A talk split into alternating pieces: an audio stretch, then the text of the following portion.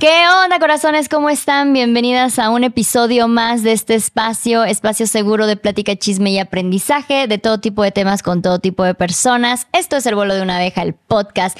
Y el día de hoy estoy súper, súper emocionada. No saben cuánto tiempo vengo yo deseando hacer este episodio y por fin tenemos una invitadaza que nos va a ayudar a desenvolver todas estas dudas Pau, ¿cómo estás? Hola, muchísimas gracias por este espacio. No, no, no, no sabes qué emoción. Gracias a ti. Te juro que yo pensé que no lo iba a lograr, no lo iba a lograr y es muy importante. Eh, estamos en mes Pride, ya sabemos que ahorita todo se tiene que tratar de celebrar, pero esto es, esto es un tema que en, el día al día es necesario, es importante eh, para la deconstrucción de mucha gente, para la educación de muchas familias que ya vienen con nuevas generaciones, que vienen ya más deconstruidas. Claro. Entonces, entonces, bueno, pues nada, vamos a hablar eh, del LGBTQ para principiantes.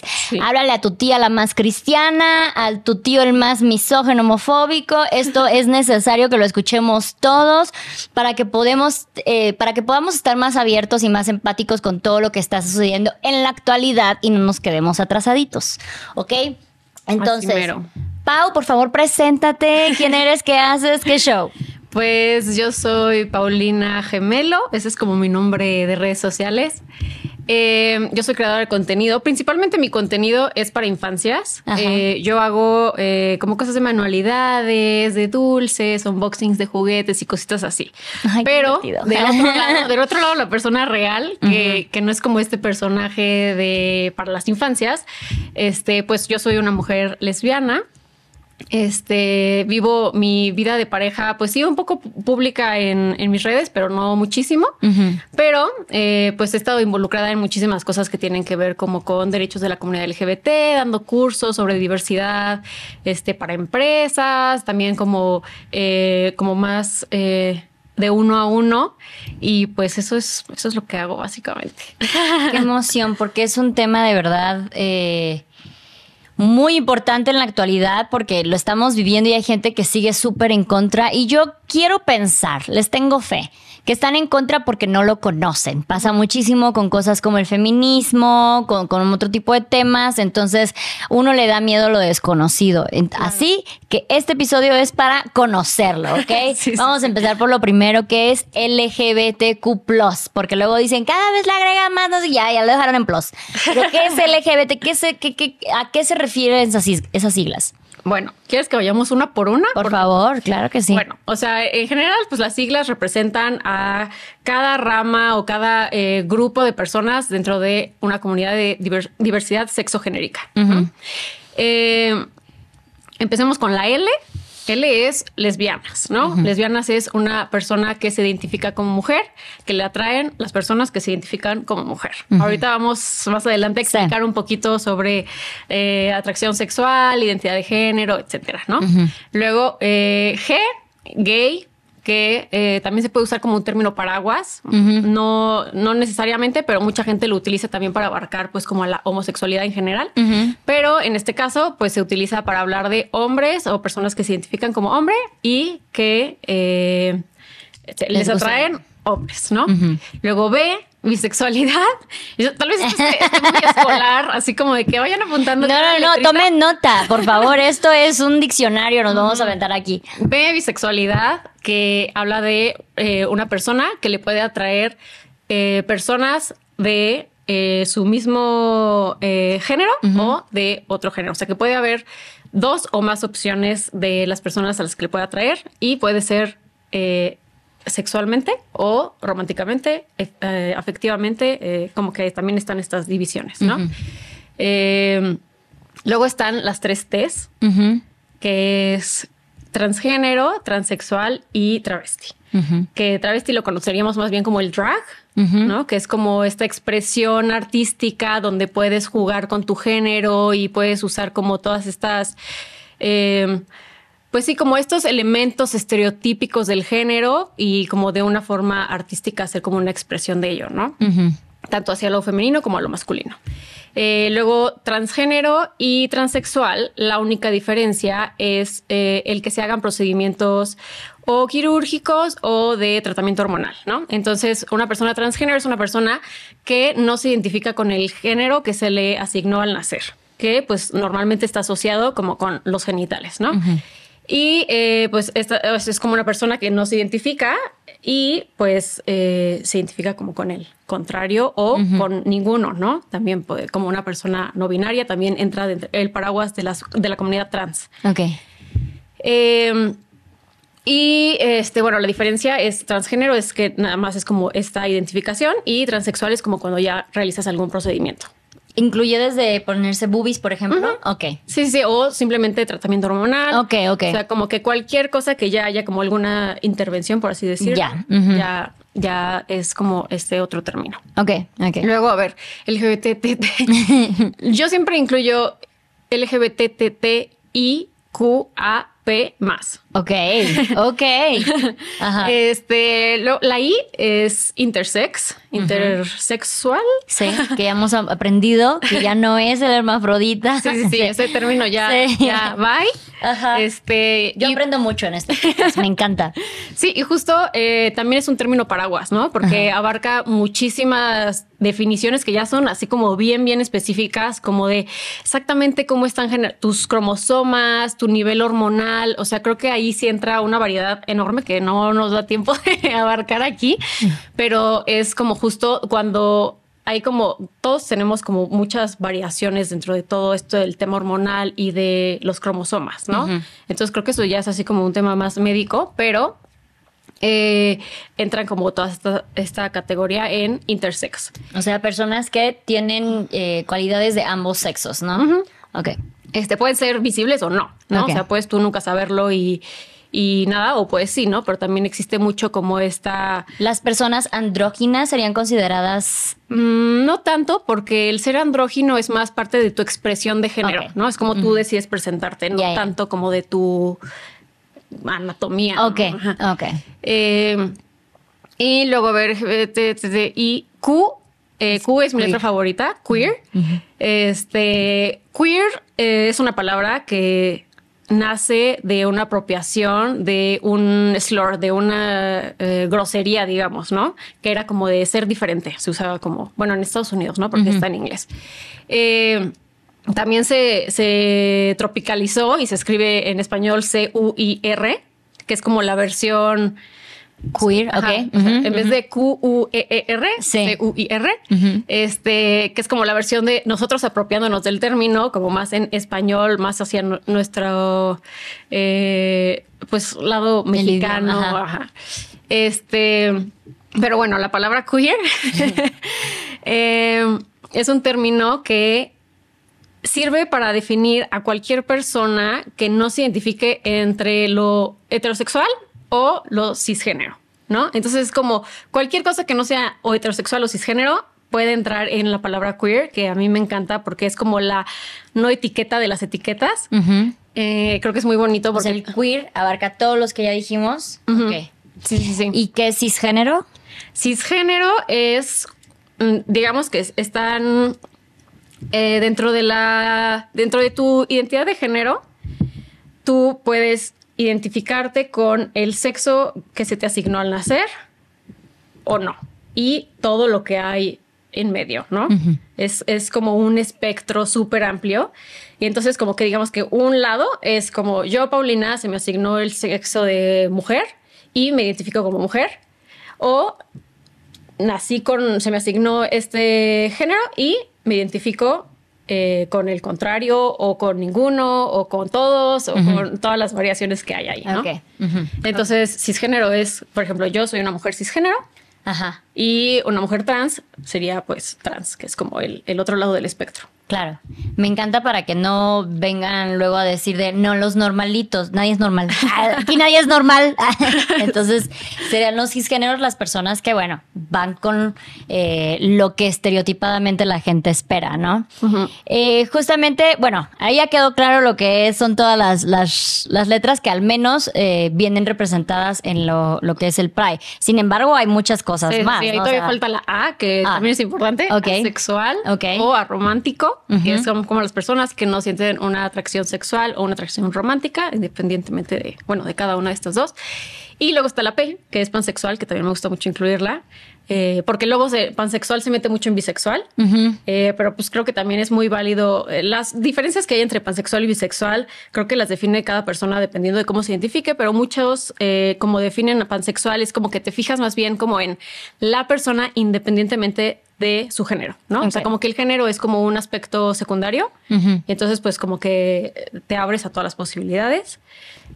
Porque supongamos, yo quiero pensar, una persona bisexual puede sentirse atraída por eh, una mujer y un hombre. Una persona pansexual puede sentirse atraída por una mujer, un hombre, un transgénero, un transexual, un no binario, un andrógino, un todo así. Sí, sí, sí. Justo algo que, que está padre como aprender en estos temas es que, bueno, a mí me gusta mucho siempre decir como una persona trans, ¿no? O sea, no como no es un transgénero, ¿no?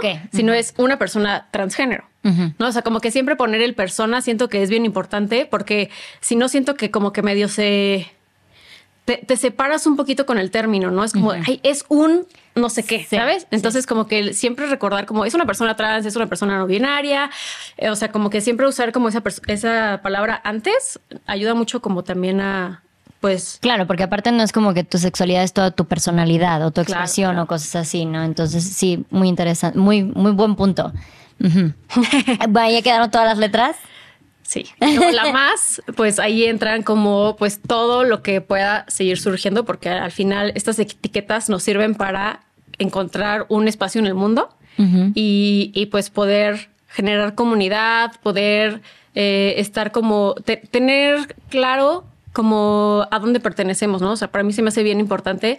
Mucha gente está como en contra de las etiquetas que también es válido, o sea, es como una, una, posición válida, si para ti no es necesario, pero para mí es bien importante las etiquetas porque mientras sean autoasignadas, pues te ayudan muchísimo a encontrar tu lugar en el mundo y a, generar comunidad, que creo que es lo que todos buscamos, ¿no? Tener un, un, espacio seguro donde pues digas, aquí esta persona sabe perfectamente lo que yo viví porque pues se identifica con esta letra y ha vivido cosas similares a las mías, se identifica con el mundo de la misma forma que yo, ¿no? Entonces creo que sí es bien importante. Claro, antes de continuar, yo quiero aclarar, por ejemplo, que, bueno, todo lo que acabamos de hablar de lo que nos acabas de explicar, Pau, son mm, eh, las, la, lo que se celebra, se defiende, se conmemora, se lucha, hace todo en el Pride. Entonces, hay muchas otras etiquetas que no van con el Pride. Por ejemplo, la pedofilia. Ah. Hay muchísima gente que quiere desmeritar todo lo que es el movimiento LG, LGBTQ eh, por eh, decir de, ay, sí, al rato vas a decir, yo me identifico como niña, entonces me gustan los niños. No, no. No, no va por ahí, ¿ok? Entonces, antes de que empiecen de, nada, está a nivel de enfermos y al rato nos van a decir esto y esto. No, lamentablemente hay demasiadas campañas de desinformación para generar odio, repelo, para que, pues obviamente siga siendo una lucha, por lo cual con mucho más razón tenemos que seguir luchando. Claro. Entonces, bueno, no más quería quedar ahí. No, importantísimo. Porque, luego que hasta las banderas las combinan, no sé qué tantos shows se traen ahí, pero no. La pedofilia no es parte de la comunidad, no se apoya, no nada, ¿ok? No se celebra ni nada por el estilo. Bueno, ya ahorita, eh, que dejando claro eh, eso cuando lo vean por las calles, por todos lados, el por qué, qué significa, eh, bueno, para que entiendan cuáles son las comunidades que se están haciendo referencia. Sin embargo, como tú ya más o menos explicabas, algo bien interesante y bien importante de entender, que cuando uno habla de uno como persona, hay muchísimas maneras de no sé, describirse, expresarse, no sé, ¿no? Entonces tú me, tú me explicarás mejor, pero son las diferencias entre expresión de género, identidad de género, orientación sexual. Por favor, dale con todo. Pues muy emocionada, ¿eh? No, pues es que sí, es, es, bien interesante. O sea, como que yo lo defino siempre es como qué constituye tu identidad, ¿no? Entonces, a todo, todos tenemos estas características y todos vivimos dentro de un espectro de cada una de estas características, ¿no? Eh, pongámoslo el primero, ¿no? El que cuando naces te dicen como esto, vamos a ver tus genitales, este es el sexo biológico. Entonces, todos, este, si lo quieres ver eh, biológicamente, puramente hablando de tus cromosomas, pues entras dentro del espectro, como platicábamos, puedes, este, a mí no me gusta ponerle como eh, eres tal cromosoma, eres hombre. eh, O sea, como que no me gusta usar como esas clasificaciones porque es justamente pues, de lo que estamos intentando separarnos, ¿no? Pero pues ahí está como tu sexo biológico, si lo queremos ver como en los términos eh, coloquiales que todos podamos entender. Eh, luego entra tu identidad de género. Tu identidad de género es cómo tú te identificas hacia ti, como adentro de ti, ¿no? O sea, eh, si tú te sientes, o bueno, es que creo que la palabra sentir es, es controversial, pero si tú eres mujer, eh, si tú eres hombre, si tú no te identificas dentro del binarismo de hombre y mujer, eh, si te identificas con los dos, si a veces te identificas como hombre, a veces como mujer, esa es tu identidad de género. Ok. Hay diferencia, perdón, aquí.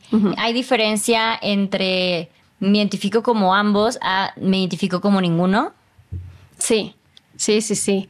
Eh, digo, hay muchísimas palabras, o sea, creo que en, en como los géneros, o sea, hay como una lista interminable, o sea, creo que si lo googleas te van a salir así palabras súper diferentes que tal vez no hemos escuchado, creo que ahí sí ya es un clavadote en todas las identidades, pero sí, sí hay como diferentes palabras para cada uno eh, y entra como dentro del espectro de lo trans, ¿no? Que es también lo no binario, el no entrar como en, en la norma de lo cis. Es como...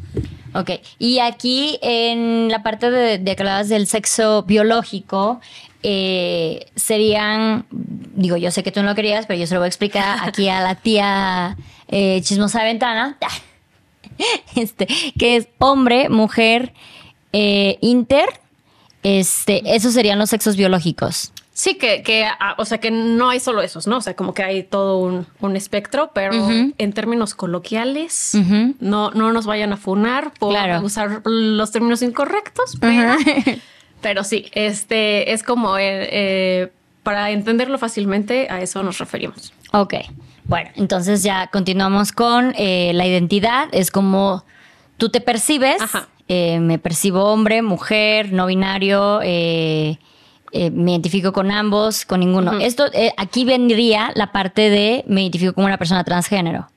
Sí, porque te identificas, por ejemplo, si tu sexo biológico no es el mismo que tu identidad de género, digamos como en los términos que conocemos de si tu sexo biológico es de hombre, digamos, y tú te identificas como mujer, pues entonces ahí entra, entras Una- como categoría de trans, ¿no? Ok.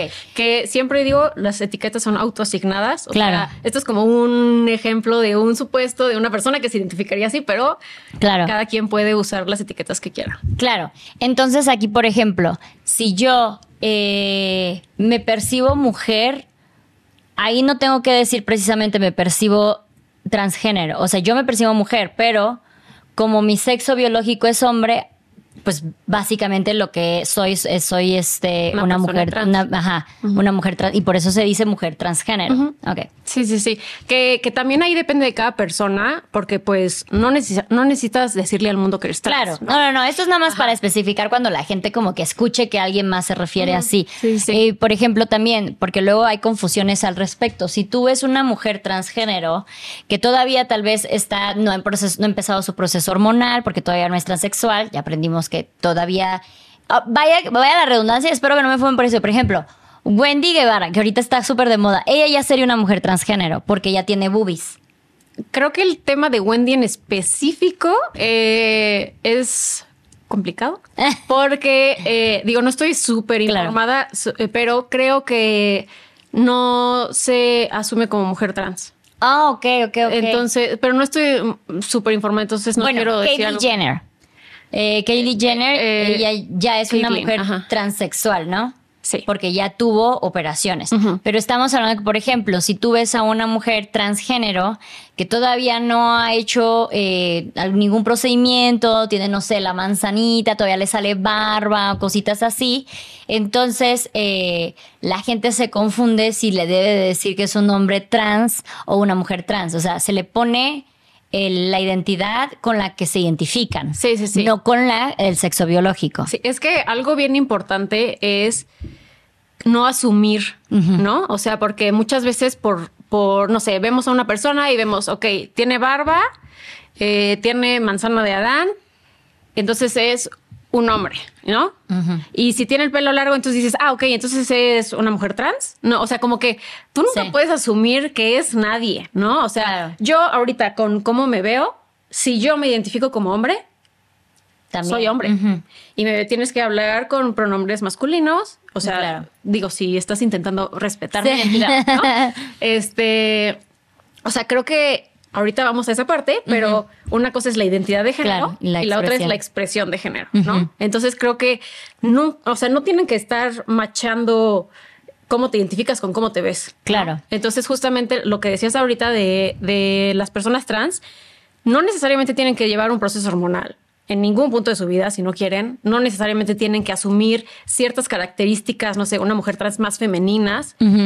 Tú puedes ser quien quieras ser, Sí. mientras tú, pues, le digas al mundo cómo te asumes, ¿no? Claro. No, me refiero a la parte que como se le agrega esto del trans, mujer trans, hombre trans, muchas personas igual y podrían tener la confusión de que la parte de esta de mujer, hombre, es la que eh, eh, da descripción de su sexo Ajá. biológico. Sí, sí, sí. No, no, No, no, no. Es la descripción de cómo se identifican. Sí, claro. Y entonces la parte del trans es la que te da la descripción del sexo biológico, porque con eso ya sabemos que se está identificando con el sexo, eh, con el sexo que no nació. Nada más para que. O sea, por ejemplo, yo no me podría definir como una mujer trans.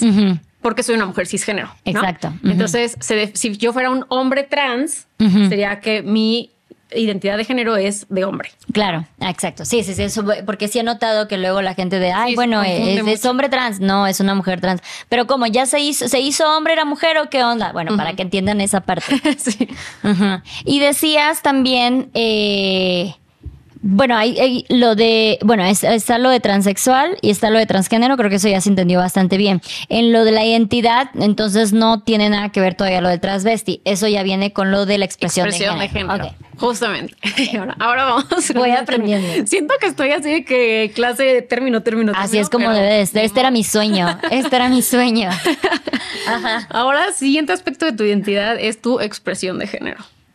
Y entonces aquí entran también como estas visiones que tenemos que usarlas porque son un referente de la feminidad y la masculinidad, ¿no?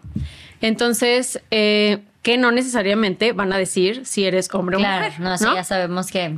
Entonces, eh, tú puedes elegir expresarte externamente, digamos, con eh, ademanes femeninos, con el pelo largo, con vestidos, con uñas largas, es como estas características femeninas o con características conocidas como masculinas, ¿no? Eh, barba, eh, vello facial, eh, no sé, cosas más masculinas. Si yo, que sea que les guste a los hombres. Cosas de hombres.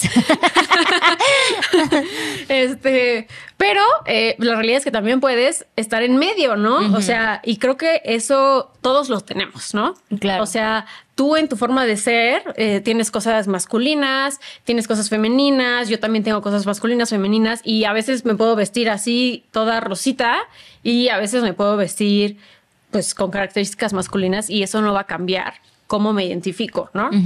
Entonces ahí entra justamente la parte del drag. Ya. ¿no? Que es justo como una expresión del exterior, que tú puedes tener el género que sea y aún así puedes hacer el drag que tú quieras con, con la inclinación masculina o femenina que quieras ponerle, ¿no? ¿Drag y, tra- y transvesti sería lo mismo? Sí, sería como la, la palabra en inglés, digamos. Oh, ok, ok, Sí, ok. Wow, yo siempre pensé que como que no sé, que tal vez transvesti era vestirse simplemente, pero como alguien, no sé, un hombre, pero que va a la oficina. Y drag es, ya sabes, aquí el- lo monumental, ¿no? De, Bueno, es que el drag también es, abarca es una muchísimo. chulada. Sí, O sí, sea, también hay mujeres que son drags. Drag ajá, ajá. ajá. Sí, sí, sí. O sea, el drag puede ser como este lado medio de sátira también de la feminidad o de la masculinidad, pero también es simplemente... No, bueno, hacen hasta animales, todo. Sí, hacen sí, unas sí, o cosas sea, es impresionantes como- con el- tiene- Es un arte. Sí, tiene como... No hay límites para Claro. el drag. Entonces creo que es una palabra que... No, y incluso dentro del- de la parte drag hay hombres que son drag y no porque se quieran, o sea, no porque eh, munen un personaje significa que es, es el- la persona que quieren ser en su día a día, ¿no? O sea, tuvimos aquí a Letal en algún momento, eh, estuvo padrísimo su, su episodio, si lo pueden ir a checar, y él decía, a mí me gusta ser hombre, a mí me encanta ser hombre, o sea, Letal es un personaje que yo hago de vez en cuando, pero yo soy felizmente siendo un hombre, no tiene nada que ver una con la otra. Claro. Sí, yo, por ejemplo, yo he hecho Drag King, que Mm. es la versión como masculina del drag.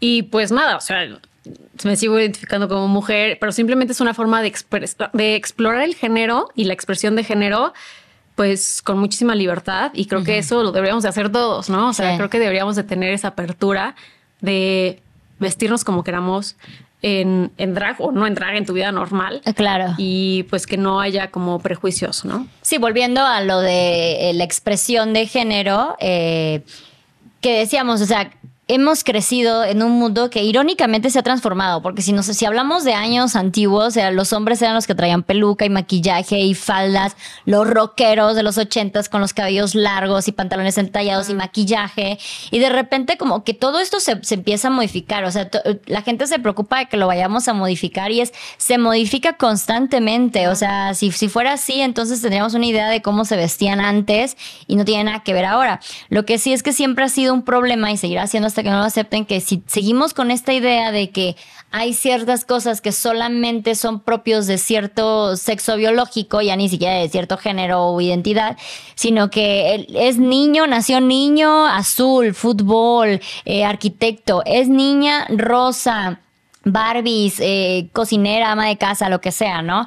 ¿Por qué es tan problemático eso? Yo te, lo- te lo comentaba cada que yo hablo de la crianza de mi hija, que trato de hacer una crianza igualitaria, es súper problemático porque creen que al tratar de abrir este espectro en la, en- la actualidad de cómo tú te quieras expresar, tiene un, efecto, tiene un efecto directo con tu orientación de género, con tu identidad de género, y no tiene absolutamente nada que ver. O sea, yo puedo ser una mujer heterosexual que me gusta andar con el cabello corto y me gusta andar con pantalones, no sé, grandes y jugar fútbol. O sea, no tiene nada que ver uno con otro, al igual que puede ser un hombre este, homosexual que eres súper ranchero y mamado y la barba y habla, o sea, no tiene nada que ver una con la otra. Claro, claro. Y ese siempre ha sido una preocupación y yo personalmente pienso que si dejáramos de vivir con ese estigma de que tú como niña rosa, tú como azul, tú como niño azul, evitaríamos esta confusión en la adolescencia de hay algo muy malo en mí porque a mí me gusta el azul y debería de gustarme el rosa, porque es lo que la sociedad me está imponiendo, porque Claro. hay dos tipos y de aquí no salimos, ¿no?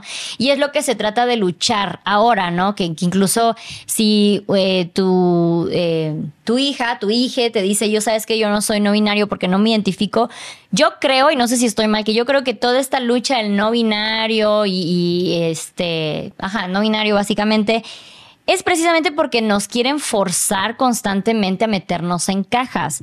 Si esas cajas no existieran, pues simplemente creceríamos con de que, ah, yo soy esta persona que me gusta el fútbol y me gustan las muñecas mientras me visto de rosa, ¿no? O sea, no tiene absolutamente nada que ver una con la otra. Pero para mí eso se me hace como que no sé, se me hace muy, es muy problemático para la gente entenderlo. Yo cada que le compro ropa gaya es porque la quieres vestir de niño, seguro la quieres ser lesbiana y es así como de, wow, ¿qué tiene que ver una cosa con la otra, no? Claro. Y mucha gente cuando explicamos de bebés, la ropa no tiene género, porque efectivamente los colores no tienen género, etcétera. Hay gente que sale con sí, sí tiene género, que el, eh, por, por eso, no sé, los brasieres y los bogues. Sí, efectivamente hay ciertas cosas que se van a acomodar a la anatomía de las personas. Es como decir, también hay tallas, ¿no? O sea, hay cosas así, y Claro. aún así las tallas tampoco te tienen que definir el género.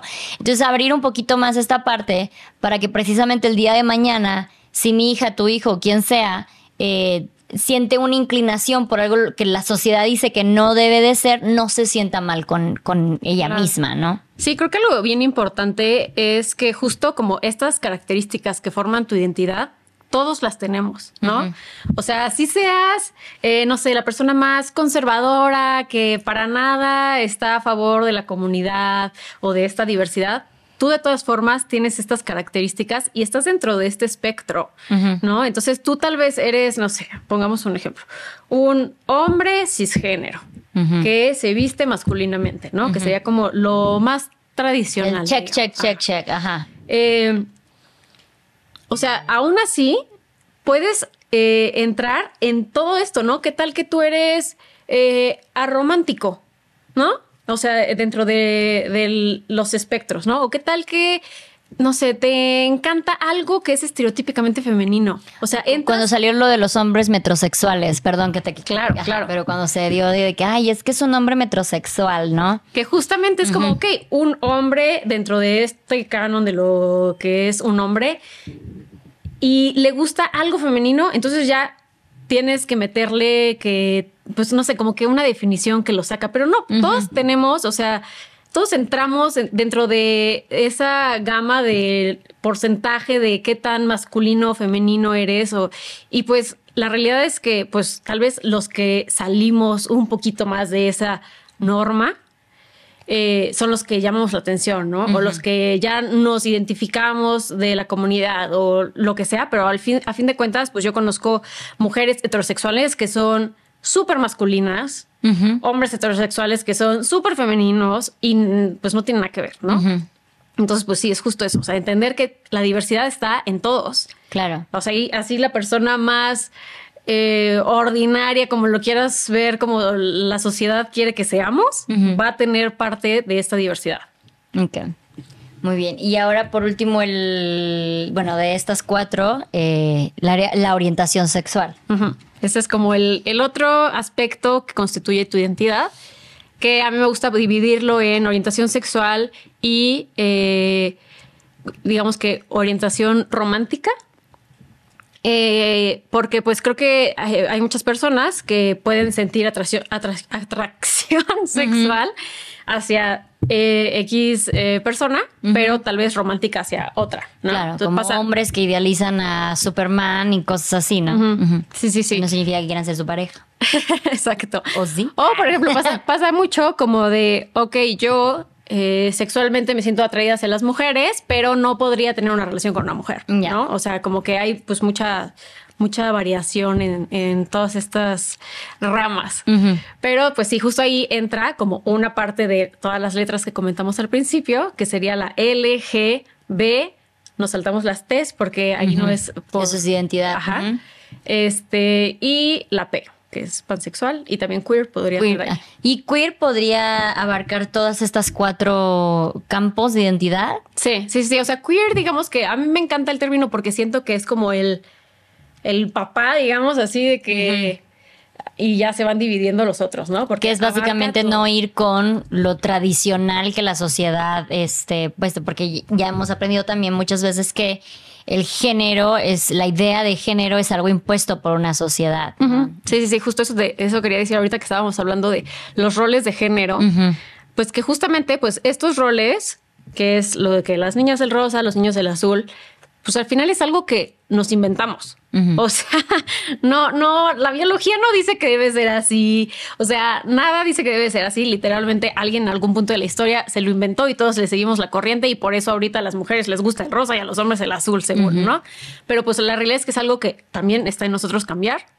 y, Y se ha cambiado, o sea, se- en la época se ha cambiado. De hecho, la teoría del rosa y el azul es que eh, era el color con que identificabas el sexo opuesto, entonces como que la- el hombre se identificaba con el rosa, entonces para que tú lo atrajeras tenías que vestirte de rosa y de ahí se empezó a modificar todo, o sea, Sí, sí, sí sí. hay unas historias bien locas ahí de cómo se va modificando la moda, que bueno, y ese es otro tema también, bien interesante. bien interesante de cómo antes los hombres eran los que utilizaban la- más peluca, más maquillaje para ir. Los tacones para- empezaron do- siendo para los hombres. ajá, para hacerse más grandes, las pelucas también, para ir mostrando su jerarquía, ¿no? Y de repente, pues todo se va modificando. Entonces, como, ¿por qué no abrirnos a la idea de que nos podemos seguir modificando constantemente en la actualidad Sí, también? claro.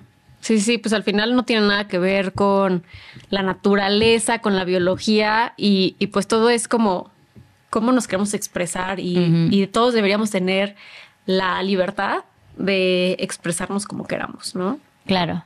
Sí, no, y no tiene, eh, digo, ya nos vamos como que algo muy arcaico, pero no es contagioso, o sea, no se le enseña a nadie, no es como que, ay, eh, como tiene dos papás, seguramente lo van a hacer gay, no se hace, o sea, se nace. Entonces, eh, a lo mucho se puede lograr es que se frustre, que, es, que es como que lo que queremos evitar aquí. Entonces, dejar de pensar que porque alguien decida vivir su verdad y expresarse como más como se sienta, está atacándome a mí como persona, es como que una idea también muy arcaica, ¿no? De que, ay, no, el típico de con los niños no, y los niños de... Porque luego piensan que son temas muy complicados de tocar con niños. Los niños son quienes más pueden normalizar, o sea, y entender todo de una manera tan natural, ya sea que le expliques, no sé, tu tío es gay, eh, sabes que tienes dos mamás en vez de mamá y papá, todo esto, porque ellos todavía pueden procesar todo sin todos los estigmas sociales que nos han inculcado poco a poco. Y de hecho hay muchísimos experimentos este, sociales donde eh, meten a niños antes de los cinco años y después de los cinco años y te das cuenta que son los cinco años el momento en que se dan cuenta de, oh, ya no me puedo llevar con el que sea más afeminado o llorar es de niñas o cositas así, ¿no? Sí, porque ya aprendiste ciertas cosas. Ya se te enseñó. No es natural, ya se te enseñó. Entonces, este, que hay ciertas cosas malas, ¿no? Pero si no, ser gay no se contagia. que quede muy en claro eso. Yo siempre, digo como, si, si te hicieras gay, entonces pues, ¿por qué si mis dos papás son heterosexuales o salí eh, Yo siempre digo eso también, ajá, así de que cómo funciona eso entonces para todos los que son heterosexuales y tienen hijos este, homosexuales, o sea, ahí no hubo tanta fuerza o qué show. Luego también dicen, por ejemplo, si alguna niña, no sé, a sus 11 años, 10 años, dicen, ah, es que a mí me gustan las niñas, le dicen, estás muy chiquita para saberlo, pero si te, pero si te preguntan, ¿y ya tienes noviecito? Claro, claro. Entonces, para eso no estás muy chiquita de saber. Desde que nació, de que, ay, nuestros hijitos que sean pareja, Es como, ¿cómo? Sí, sí, sí, no. Entonces es como que ok, como por qué para saber si le gustan los niños no es muy chiquita, pero para saber si le gustan las niñas sí lo es, ¿no? Entonces volvemos nuevamente con lo mismo, empezamos a crear conflictos. Y yo creo, y algo que me gusta muchísimo decir del Pride, que más que enseñarnos... Que, que, podemos amar a quien sea, es enseñarnos que nos podemos amar como nosotros queramos, ¿no? O sea, que yo me sepa eh, pansexual, transexual, lo que sea, y que yo no tenga este conflicto personal de, güey, ¿por qué a mí? Porque yo tengo que ser tan rara e ir contra la, contra la vida y que la gente me voltee a ver en todos lados y me dicen que estoy mal y me quieren mandar a terapias de reversión y todo esto. Entonces, creo que lo que más importante eh, justamente del Pride es eso, saber que aparte de que podemos amar a quien sea, amarnos como seamos nosotros. Claro, claro, que la realidad es que justo este rechazo de la sociedad es el que hace que pues tú tengas este tipo de conflictos, ¿no? Como persona de la comunidad y que tú mismo aprendas a rechazarte, ¿no? Ajá. Eh, y, eso creo que todo, todos los que somos parte de la comunidad vivimos ese proceso de autoaceptación que, que pues justo no debería ser, ¿no? O sea, solo deberíamos, como decíamos ahorita, deberíamos solo decir como, oye, yo soy Pau, me constituyen todas estas cosas que son un montón, no solamente mi sexualidad, y, y, that's it, ¿no? Y, y, pues la sociedad hace que tengamos como una carga negativa, ¿no?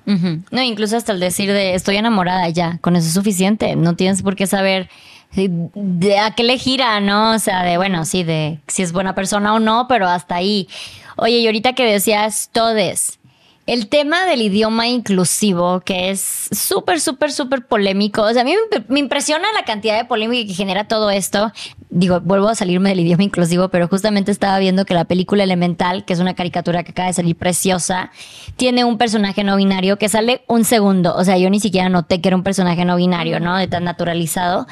Y bueno, anuncian que tiene un personaje no binario, entonces se vuelve uno de los tres más grandes fracasos en taquilla de Disney Pixar, junto con los de Buzz Lightyear por tener personajes eh, de la comunidad y dices como que de wow, ¿cómo hay tanta tanto repelo a esto? Y lo mismo pasa con el lenguaje inclusivo, o sea, la gente de verdad odia, neta, genera polémicas interminables. A mí yo he hecho algunos eh, posteos donde digo, no sé, todes, no sé qué, y de verdad no importa si estoy hablando de algo súper interesante, todo se basa al de nos quieres venir a imponer. Nos quieres así como que en qué momento te estoy imponiendo yo por decir todo, ¿sabes? Entonces genera tanto, tanto, tanto repelo esto del idioma inclusivo. ¿Tú qué opinas de eso?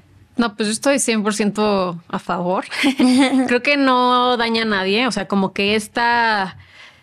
Me es, o sea, la gente que argumenta diciendo como que, pero es que la Real Academia dice que no. La Real Academia no acepta ovni y todo el mundo le, ca- le cambió sin, sin pensarlo el decir mi ovni y mi ovni, o sea, y así miles de No, palabras. Y eso, o sea, la Real Academia es una institución que, o sea, no, no dicta, no es así como que, y estas son las reglas y ahora tú vas a hablar de esta forma y esta forma. No, o sea, ellos solamente es un registro de cómo se comunica la gente, digamos. O sea, no, no es eh, el rey de la gramática y la or- ortografía, ¿no? Claro. Eh, simplemente es un registro de, de la realidad. Y nuestra realidad es que existen personas que se sienten mucho más incluidas util- utilizando el lenguaje inclusivo.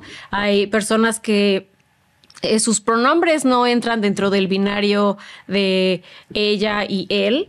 Y entonces tenemos que usar nuevas palabras, así como antes no existía la palabra celular y ahora ya existe porque estamos, nuestra realidad está Claro. teniendo nuevas formas y necesitamos nuevas palabras, ¿no? Claro, se van creando necesidades, ¿no? Sí, no, y la gente que dice así de esa palabra no existe. Hay muchísimas palabras que utilizamos que no existen realmente o que no están dentro de eh, la RAE. Pero me encanta, o sea, lo que más frustra, más bien, es esta idea de si realmente quieren ser inclusivos, ¿por qué no mejor ya sea en cuestiones de, lenguaje al braille o al de señas o en cuestiones de, de, no sé, de minoría a los negros que están muriendo en no sé cosas? Es como que esta lucha no invalida las otras luchas, no está tratando de decir solo fíjense en mí, al contrario, lo que está tratando de mostrar es de fijémonos que hay de todo un poco, ¿sabes? O sea, y hay sordos que también, este, bueno, eh, personas de, ah, se me olvidó la palabra correcta de ahora.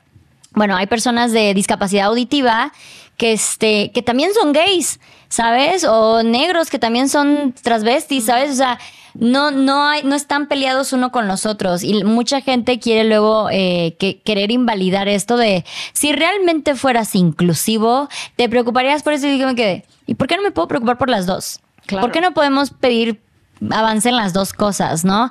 Y seguramente ni siquiera es como que están luchando por la otra, nada Exacto, más están sí, tratando sí. de invalidar esta. Sí, justo. Creo que ese tipo de argumentos, más que que realmente decir como no, sí, tienes razón, es que se deberían de preocupar por todas estas otras minorías, es como, pues nada más estás intentando como sacar por la tangente esto otro, ¿no? O sea, porque la realidad es que tú no estás aprendiendo lengua de señas. Claro. Bueno, no tú, sino No, tú persona que critica esto. este, entonces como que pues ni al caso los- esos tipos de comentarios a mí se me hacen como muy, muy fuera de lugar y, y justamente pues creo que como decías, eh, hay personas sordas. Según yo, sí, sí es correcto decir personas sordas. Ok. Una disculpa. comunidad sorda. Sí. Este, pero, pero que son parte de la comunidad. Yo justo acabo de aprender eh, la, la seña para comunidad LGBT en lengua de señas mexicana. Y yo se las enseñaré. ¿Es así? La banderita. ¡Ay, qué bonito! Oye, aprendí algo yo, algo bien chistoso ahora que me fui bien. Nada que ver, un poco sí, pero no.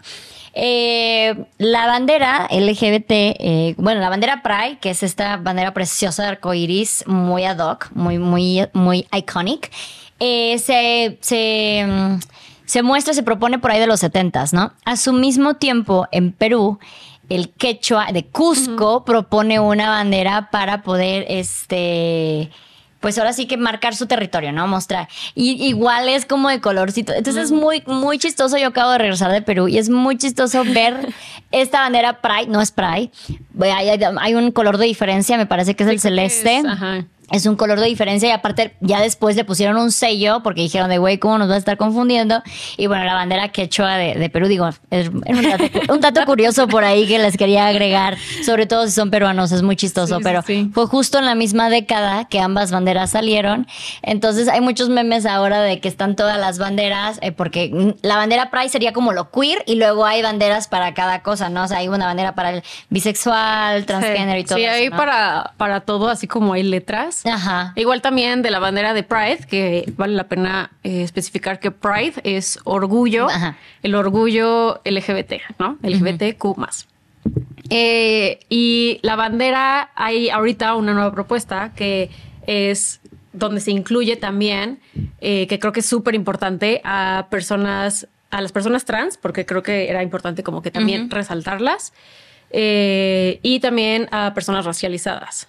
Entonces, creo que también es importante mencionar como todas estas otras personas que forman parte de la comunidad, son personas con discapacidad, personas racializadas, o sea, son parte de la lucha igual, son parte de nuestra comunidad y, y, pues el Pride muchas veces se ve como de hombres gays blancos sí.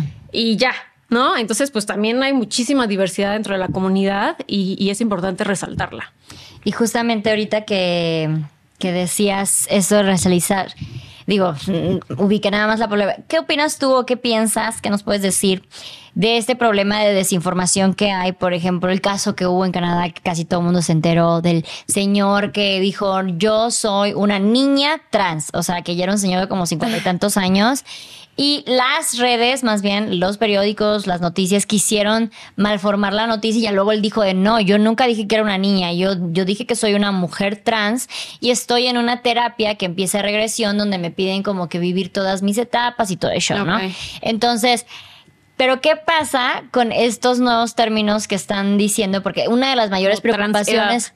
¿no? Ah, no, o transespecie o transnacionalidad, una cosa así, porque una de las mayores preocupaciones de, las generaciones, y, es entendible, es que dicen, es que si empezamos a aceptar un poquito, al rato mi hija me va a decir que es una planta y que nada más puede estar en una macetera y eh, nada más juntarse con arena y cosas así. Entonces, ¿en qué momento se nos va a salir de la mano, no? Sí. Entonces, ¿cómo, cómo poder decir de, güey, o sea, ok, esta parte es cuestión de identidad?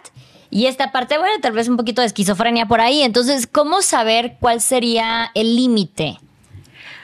Pues creo que donde entra la libertad de otra persona, ¿no? O sea, creo que justamente con el tema de transedad, eh, es controversial. Sí. Este, definitivamente la comunidad LGBTQ no está contemplando para nada eh, como este tema de transedad, transespecie eh, creo que realmente no es un tema que se use en la comunidad ni que se toque. Creo que es un tema mucho más como de las personas que están en contra de la comunidad. Claro, lo usan totalmente para la desinformación y y crear odio. Y justo, o sea, creo que más bien algo bien importante, sea en este tema en cualquiera, es checar tus fuentes, o sea, realmente informarte. O sea, creo que si te interesa este tema, así sea para echarle odio o para defender eh, la causa, pero creo que lo más importante es informarte de fuentes confiables, porque hay muchísimas, muchísimos, que el post de Facebook, que eh, la cadena de WhatsApp, que el no sé qué, y, todo eso, pues al final ¿de dónde salió esta información? ¿Quién sabe? ¿No? Y, pues también hay como mucha gente, digamos, como mm, con una voz pública que tiene opiniones en contra de la comunidad, que tampoco tiene fuentes confiables, ¿no? Que a final de cuentas pues encontró como un lugar donde tiene esta voz pública, pero no necesariamente porque haya investigado al respecto, sino que pues viene como de creencias o religiosas o, como de psicología de los 60, ¿sabes? O sea, como que pues usando como justamente esta información que está desinformando para pues una agenda pues que tiene que ver más como con un rollo político, más conservador. O sea, yo creo que una persona que verdaderamente se está informando y le interesa el tema, pues va a ser muy difícil que esté en contra de la comunidad porque pues hay muchísima información científica y de lo que quieras que va a decirte y te va a hacer ver que pues las otras fuentes no son tan confiables. Y que no es como lo pintan de, ay, no, es de género y todo eso. Hablando de eso, en el desfile Pride, ¿no? El, desfile del orgullo, que bueno, eh, ya estamos en el mes, hay, hay diferentes fechas en diferentes lados. ¿Qué pasa aquí con, con eso? Porque mucha gente lo ve como una marcha. Entonces dicen, ¿cómo vamos? Ya sabes, el típico, ¿cómo van a pedir respeto si no nos respetan? Y que porque está el grupo de los homosexuales osos y que en sadomasoquismo y que todo este tipo de cosas, ¿no? Eh, ¿Qué, ¿Qué es lo que exactamente hace la marcha o la caravana o el desfile o como sea? Pues en México específicamente cada año hay como una consigna, digamos, de lo que se busca, de lo que se pide al gobierno con la marcha. Porque en México sigue siendo una marcha. O sea, creo que, no, sé, en Canadá es un parade, ¿no? Es así de que festival y eh, va el primer ministro y bla, bla, ¿no? Pero en México sigue siendo una marcha que es una marcha en la que celebramos también nuestras identidades y nos celebramos entre nosotros, que es una parte súper importante también y no le quita validez. Pero eh, en México todavía nos hacen falta muchísimos derechos, ¿no? Entonces, eh, cada año cambia, eh, pues como de lo que se pide en ese año en específico. Ok. y pues no sé, o sea, puede ser, no sé, un año por las infancias, otro año por los migrantes, depende también en cada país del mundo, pues hay diferentes como peticiones, ¿no? Mm, te voy a mentir porque no sé exactamente cuál es la de este año. Ok. Me encantaría saberlo, pero este se me fue checar justo Pero sí, cada, año se busca como un, como ciertas cosas, ¿no? Igual con la marcha feminista, ¿no? O sea, con la marcha se hacen ciertas peticiones que se, que se le dan al gobierno y, pues igual con, con la marcha del orgullo.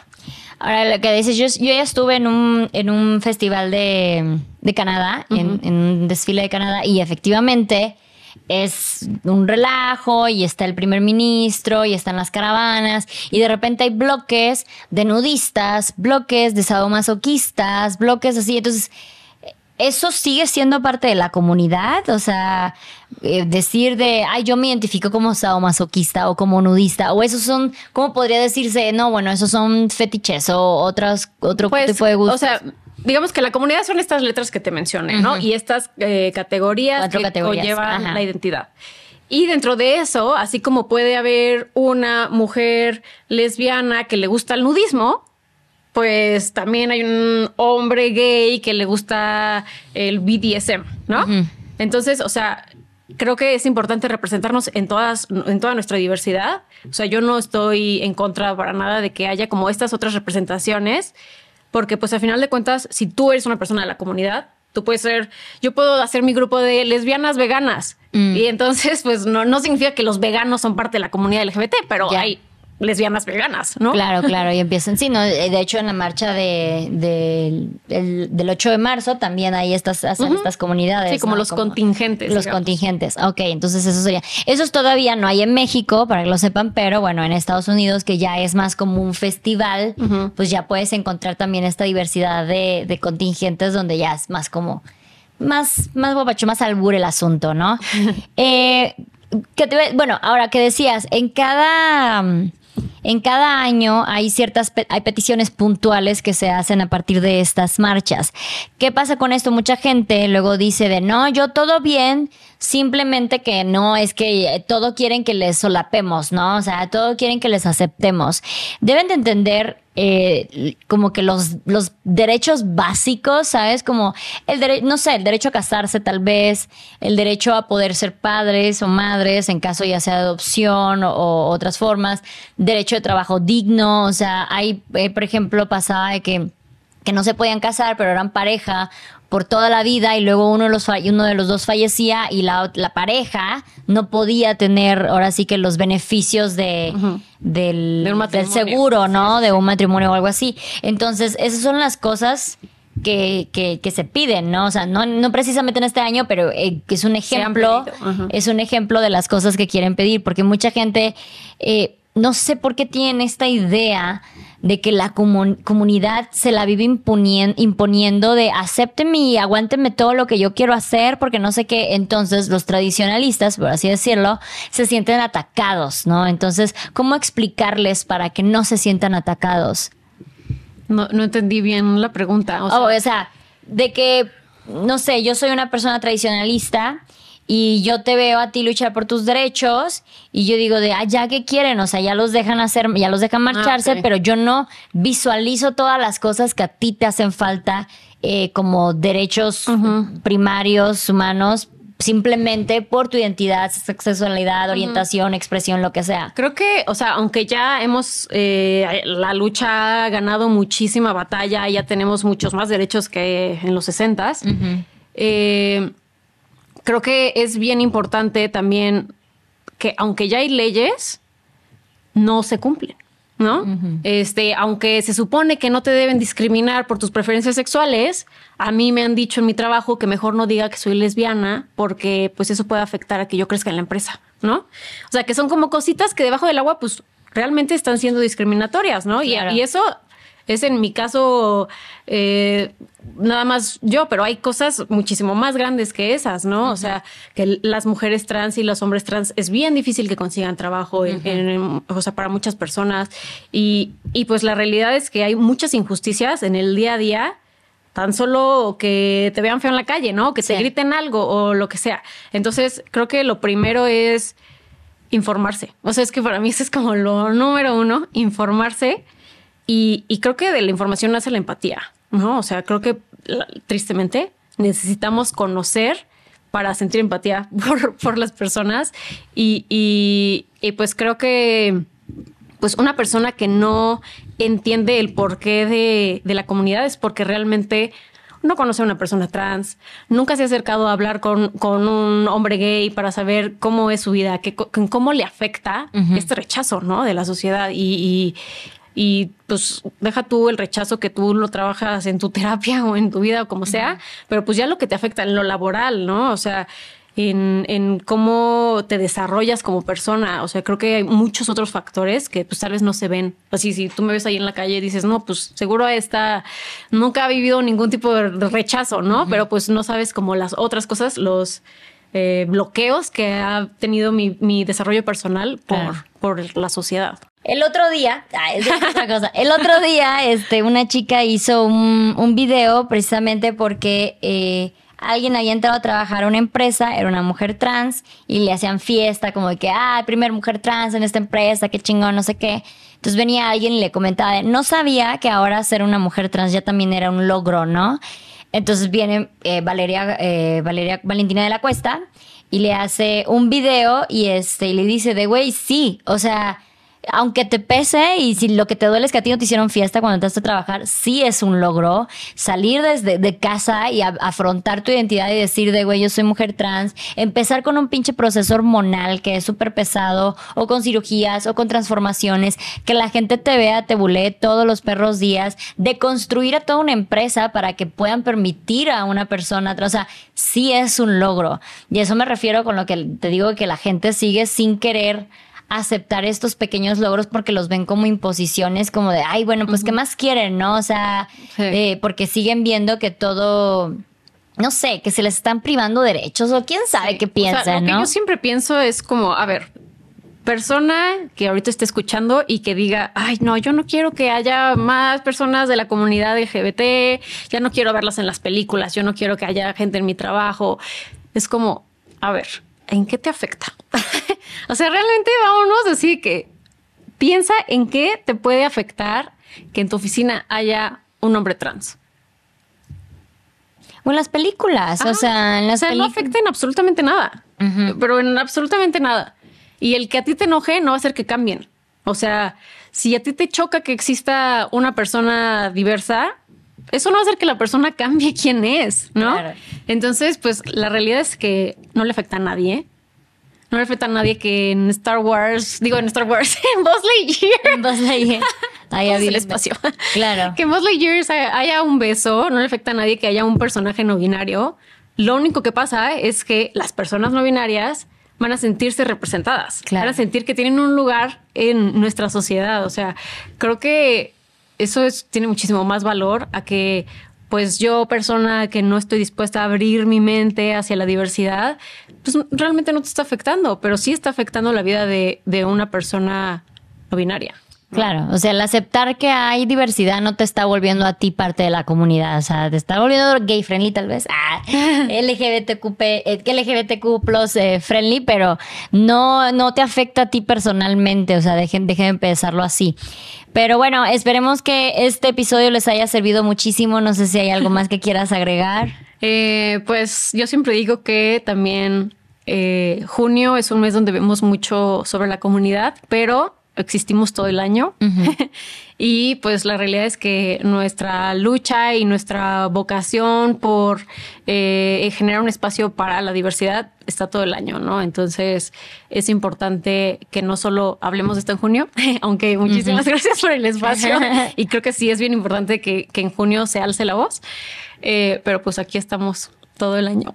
Excelente. ¿Cómo te pueden encontrar en tus redes sociales? Este, yo estoy como en TikTok Paulina Gemelo, en Instagram Pau Gemelo y también, si se me permite este mini espacio comercial, próximamente yo tendré mi propio podcast hablando justamente sobre la comunidad y dando herramientas para padres de familia y jóvenes para salir del closet. Entonces, si tienes un hijo que está en un proceso de identificarse como parte de la comunidad o si tú te estás cuestionando tu identidad, eh, pues próximamente eh, vamos a tener este espacio, así que síganme por si necesitan estas herramientas. Seguramente habrá mucha gente que le hará eh, muy útil. Muchísimas gracias por haber estado ahí aquí, por habernos compartido todo tu conocimiento. No sabes qué feliz he quedado, he aprendido muchísimo, he aclarado muchísimas ideas. Espero que ustedes ahí en casita también. Y pues nada, muchas gracias por haber también eh, visto y escuchado este episodio en YouTube, en Spotify. No olviden que si es así, le den un like, comentar, suscribirse, darle la campanita, seguir al Spotify y nos vemos en el siguiente episodio. Bye.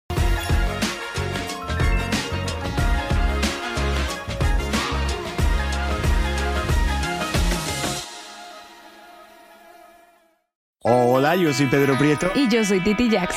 Y juntos hacemos el podcast auténtico. En donde hablamos acerca de todo. Hablamos de tu expareja. Tu soltería. De tu matrimonio. Tu paternidad. Y todo esto. Con tu pareja. Tienes que escucharnos en cualquier plataforma de audio. Y no te olvides que aquí se tratan temas que tú también piensas y no te atreves a decir. Hola, soy Erika de la Vega y hago un podcast llamado En Defensa Propia donde converso con mujeres sobre sus procesos de reinvención y transformación y sobre las herramientas que necesitamos para lograrlo. A través de las historias que escucharás en En Defensa Propia, conseguirás la inspiración y la motivación para reconectar con tu poder interior, cambiar tu actitud hacia los cambios y así poder diseñar la vida que quieres vivir. En Defensa Propia. Puedes escuchar En Defensa Propia en todas las plataformas de audio.